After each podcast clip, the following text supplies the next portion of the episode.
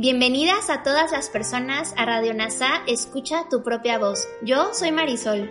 Y yo soy Tere. En Radio NASA le hablamos a todas las personas, no a hombres o mujeres. Te acompañaremos en las lecciones y oraciones de un curso de milagros. Compartiremos reflexiones y entrevistas para aprender juntos sobre NASA y un curso de milagros. Gracias por acompañarnos.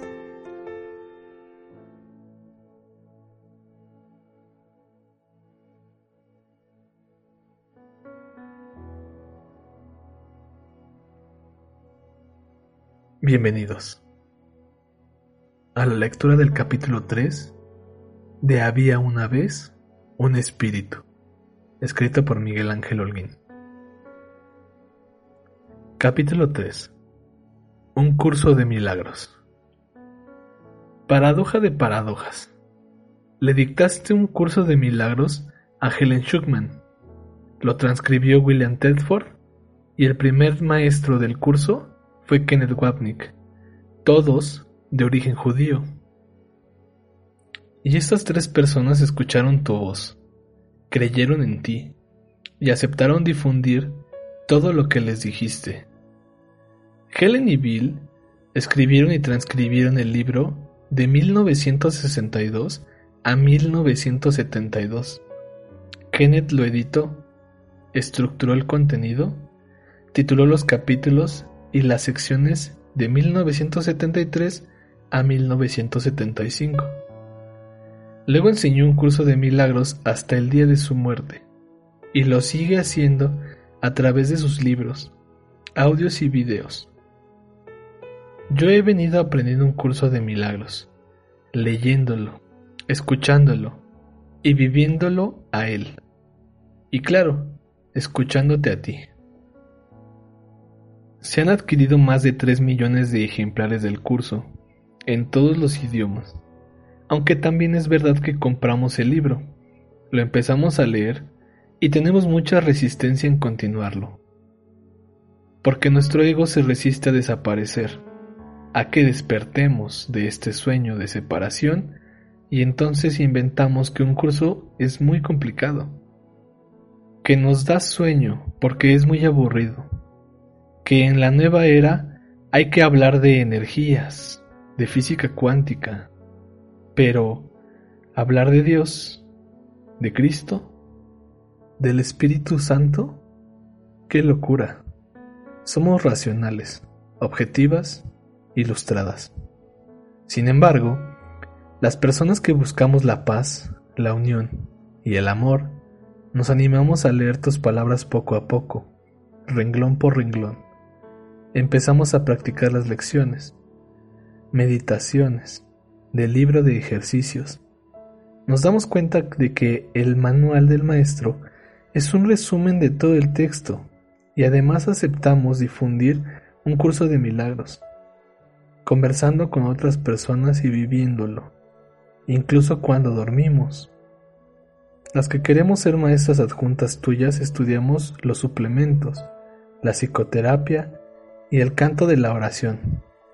Y también nos a curarte tú. Cuando viniste hace más de dos mil años, distorsionamos tus enseñanzas creyendo en el sacrificio. ¿Por qué? No escuchamos la voz de Dios que dejaste en cada una de nosotras, el Espíritu Santo.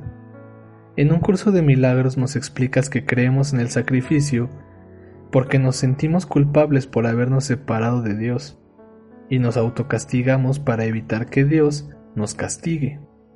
Esa es nuestra principal creencia, aunque esté en nuestra mente inconsciente. Y esa es la causa de sentir miedo todo el tiempo y proyectar conflictos, problemas y enfermedades que nos hacen sufrir para evitar el castigo de Dios. Nos enseñas detalladamente, por ejemplo, que el nacimiento del cuerpo que tan solo es la proyección del cuerpo, es un pensamiento de nuestra mente. Nos separamos de todas las demás personas quienes también son pensamientos proyectados por la misma mente, pues nos sentimos especiales, diferentes. Tenemos nuestra propia personalidad, nos autodescribimos con orgullo y cada una de nuestras características sirve para sentirnos aún más separadas de las demás. Soy alta o chaparra, rubia o morena, tengo los ojos de color café o verde, soy enojona o muy callada, he sido protegida o maltratada por mis padres, deseada o rechazada. La lista es infinita. Y durante nuestra vida, que en realidad es un sueño, desarrollamos más y más cualidades para sentirnos separadas. Este especialismo nos separa de todas las personas y constantemente nos recuerda la culpa de sentirnos separadas de Dios. Nos demuestras que las estrategias del ego que fabricamos solo son tres, aunque las hemos dividido en muchas, muchas formas. Les hemos inventado muchos disfraces. La primera estrategia es este especialismo que nos separa de las demás personas. La segunda es creer en las relaciones especiales de odio como medio para nuestra salvación, para dejar de ver nuestra culpa. Como nos sentimos permanentemente culpables por estar soñando que nos separamos de Dios, el ego nos aconseja que creamos en el ataque y nos percatemos de que las verdaderas culpables son las otras, nuestros padres que nos maltrataron, nuestras maestras o compañeras de escuela que nos regañaron o exhibieron, nuestras amigas que nos traicionaron y un infinito etcétera. Al desplazar nuestra culpa hacia las otras personas, por tan solo unos instantes, dejamos de sentir nuestra propia culpa aunque proyectarla hacia las demás nos sume en una mayor confusión, pues oculta la verdadera causa de nuestros permanentes miedos. Además, dura muy poco, porque creer en el ataque significa atacar para defendernos, y esto acrecienta nuestros conflictos, nuestros problemas y enfermedades, pues su verdadera causa es sentirnos separadas de las demás Solo la unión de nuestras mentes nos curará, porque nos hará recordar que seguimos unidas a Dios. La tercera estrategia del ego es creer en las relaciones especiales de amor, así como las relaciones especiales de odio. Estas solo nos generan más odio. Para evitar que recurramos a la ayuda del Espíritu Santo y recordemos la unión con Dios, el ego ahora nos aconseja que proyectemos en alguien todas las cualidades que soñamos. Para unirnos verdaderamente, unirnos a una persona, a cualquiera, y que sintamos amor. Esta estrategia nos hace sentir eufóricas, llenas de placer y de gozo, pero dura muy poco. A veces, solo unos cuantos días porque la persona de la cual nos enamoramos pronto acaba por decepcionarnos porque nos muestra con palabras o acciones que en realidad no tiene las cualidades que proyectamos en ella. Y entonces nos llenamos de enojo y la atacamos. Y la relación de amor se convierte en una relación de mucho mayor odio. Así vamos de relación en relación especial, toda la vida, decepcionándonos y llenándonos de más y más miedos. Para solucionar todo esto, Tú nos propones que nos perdonemos a nosotras mismas por haber proyectado todas esas ilusiones, reconociendo que son solo eso, ilusiones, no dándoles realidad. Eres nuestro maestro del perdón. Si nos dejamos guiar por ti y por el Espíritu Santo, podemos cambiar todos nuestros sueños de miedo a sueños felices. Nos aconsejas que entreguemos todas nuestras relaciones al Espíritu Santo para que Él las vuelva santas. Te recomiendo estudiar a fondo, renglón por renglón, el capítulo 15 de un curso de milagros, para que logres convertir tus relaciones en santas. Nos hiciste conscientes en el canto de la oración del perdón para destruir, y nos demostraste que este tipo de perdón solo busca seguir separarnos, al disfrazarse de caridad. Primero le damos realidad al ataque y luego decimos, aunque me atacaste yo soy buena y generosa, te perdono. Y así nos sentimos superiores a las demás. Nos llenamos de ego y nos separamos definitivamente de las otras. Este es el perdón que se enseña en las familias y es el que hemos usado a lo largo de nuestras vidas. Y nos enseñaste el verdadero perdón, el perdón para salvar, que tiene una forma y solo una. No pide prueba alguna de inocencia ni pago de ninguna clase. No discute ni evalúa los errores que desea pasar por alto. Lo único que yo y tú, hermana mía, tenemos que hacer es no estorbar. Él es quien contestará por ti. Solo tienes que hacerte a un lado y no interferir. El perdón para salvar es su tarea y es Él quien responderá por ti. Y en todo caso, date cuenta que todas las proyecciones que percibes son tuyas. En todo caso, a la única persona que hay que perdonar es a ti misma, porque las generaste. El medio para pedirte ayuda, Jesús, para perdonarnos, es la oración. Como nos enseñas en la lección 23 del libro de ejercicios. Primero, para perdonarnos, tenemos que reconocer que la causa de todas nuestras proyecciones está en nuestra propia mente. Este es su verdadero origen.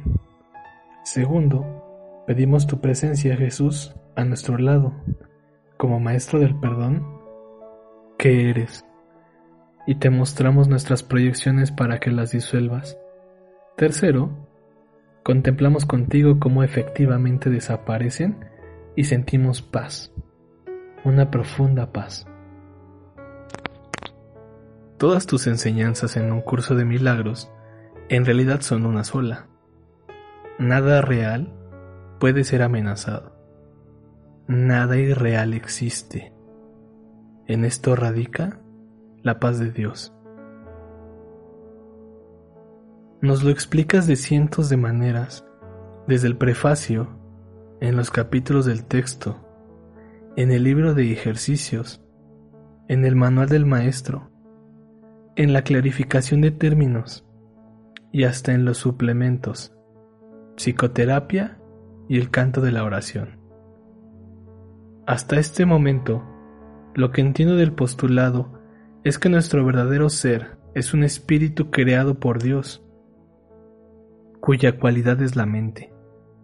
Al soñar que es un cuerpo separado, este se vuelve una mente tomadora de decisiones, que algunas veces las toma desde el ego y otras guiada por el Espíritu Santo. Y el propósito de un curso de milagros es que recuperemos la paz, para que podamos recordar la unión con Dios, porque nunca nos separamos de Él. La separación ha sido solo un sueño de miedo, una verdadera pesadilla. Y todo lo que he creído que es mi vida y sus circunstancias no es real, no existe. Cuando me doy cuenta de esto y acepto que estoy soñando, empiezo a vislumbrar la paz de Dios. Te invito a que leas, practiques y apliques a tu vida un curso de milagros. Solo sentirás dicha Ahora te invito a hacer una meditación. Respira. Pon tu espalda recta. Fíjate en tu exhalación y cada vez que venga un pensamiento, en silencio di para ti misma, pensamiento. Y quédate así unos minutos.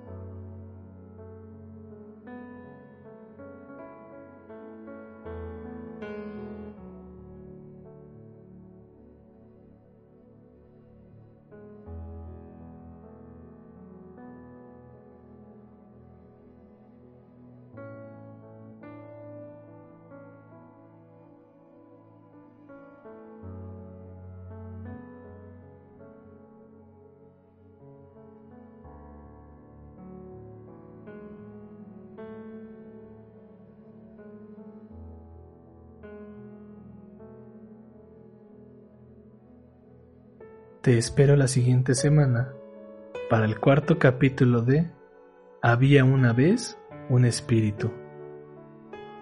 Gracias por unir tu mente a todas las mentes. Soy gratitud.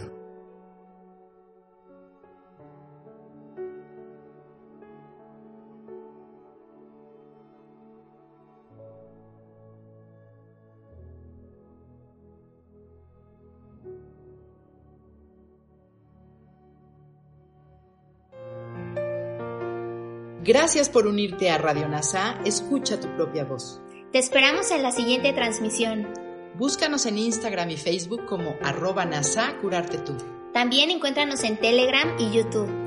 Suscríbete a este espacio y escucha, tu propia voz.